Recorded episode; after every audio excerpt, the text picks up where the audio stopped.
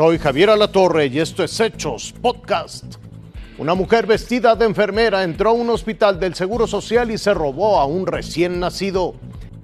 El auxiliar del técnico del Cruz Azul, que fue acusado de delincuencia organizada y enviado al altiplano, fue puesto en libertad. Se deshacen del cubrebocas en el transporte público de Estados Unidos, pero hay confusión. A las 8 de la noche del lunes, Joaquín Velázquez Elvira, ex auxiliar técnico del equipo de fútbol Cruz Azul, fue puesto en libertad del penal de máxima seguridad del Altiplano en el Estado de México. En una audiencia realizada este lunes, un juez de control declaró la no vinculación a proceso al no encontrar elementos suficientes tras ser acusado por la Fiscalía General de la República por los delitos de lavado de dinero y delincuencia organizada. Estuvo en el penal desde el pasado martes 12 de abril cuando fue detenido en Periférico Sur mientras se dirigía al Estadio Azteca. Según las investigaciones de la Fiscalía Especializada en Materia de Delincuencia Organizada, la FEMDO, a Velázquez se le imputa la probable participación en una red de empresas fachada con las que se habrían simulado operaciones financieras por más de 6 mil millones de pesos entre el año 2013 y 2018. Los presuntos vínculos del imputado con ese aparente conglomerado empresarial no pudieron comprobarse porque una serie de documentos notariales presentados en favor de Velázquez demostraron que él se encontraba en Estados Unidos cuando esas transacciones bancarias se hicieron en Puebla.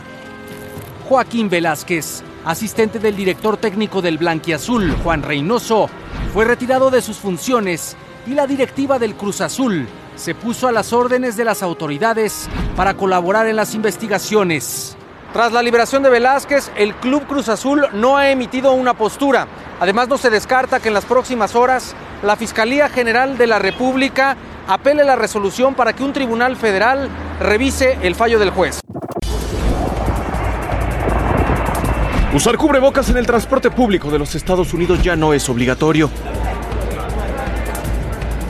Una jueza de Florida declaró ilegal la medida impuesta por el gobierno estadounidense hace más de 14 meses. Dijo que los Centros para el Control y Prevención de Enfermedades habían extralimitado su propia autoridad, que no habían tomado en cuenta los comentarios de la población y que además no explicaron adecuadamente la decisión. El fallo de la magistrada fue tomado con júbilo por unos. Yeah, I'm very happy to not wear a mask. A lot less stressful not having to worry about having a mask for everybody.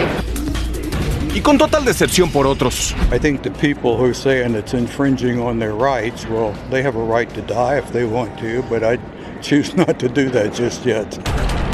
Lo que también se mantiene es la duda, y es que algunas aerolíneas relajaron de inmediato las medidas sanitarias, pero no todas. Lo mismo ocurrió con el metro de Washington y el de Atlanta, que ya no exigieron el uso de la mascarilla. Caso contrario al del aeropuerto Kennedy y el metro de Nueva York. Los médicos también tienen su opinión y dicen en términos coloquiales que zapatero a tus zapatos. Just because this ruling was made by a judge doesn't mean that suddenly the science has changed. La Casa Blanca calificó como decepcionante la decisión de la jueza de Florida, pero al momento no se sabe si buscará apelar el fallo y lograr que el uso de mascarilla vuelva a ser obligatorio en el transporte público. Raciel Cruz Salazar, Fuerza Informativa Azteca. Hasta aquí las noticias, lo invitamos a seguir pendiente de los hechos.